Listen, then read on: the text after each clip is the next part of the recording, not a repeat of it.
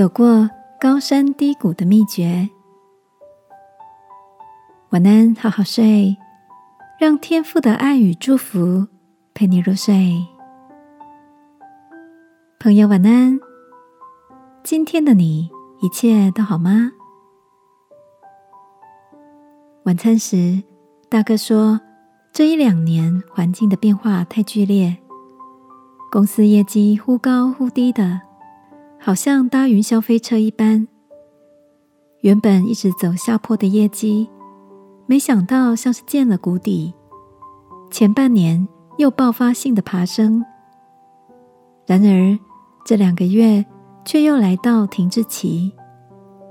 他最后笑着说：“业绩的曲线就像人生啊，高点终会过去，但也不会一直处在低点。”过好每一天就对了。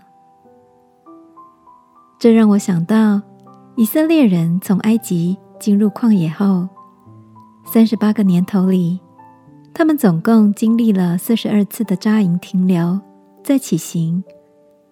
起初来到马拉，那地的水很苦，没有办法喝。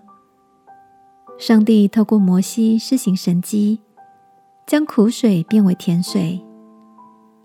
之后，再用云柱带领他们，到了有如绿洲般美好的以林，有巨大的水泉、高大的棕树。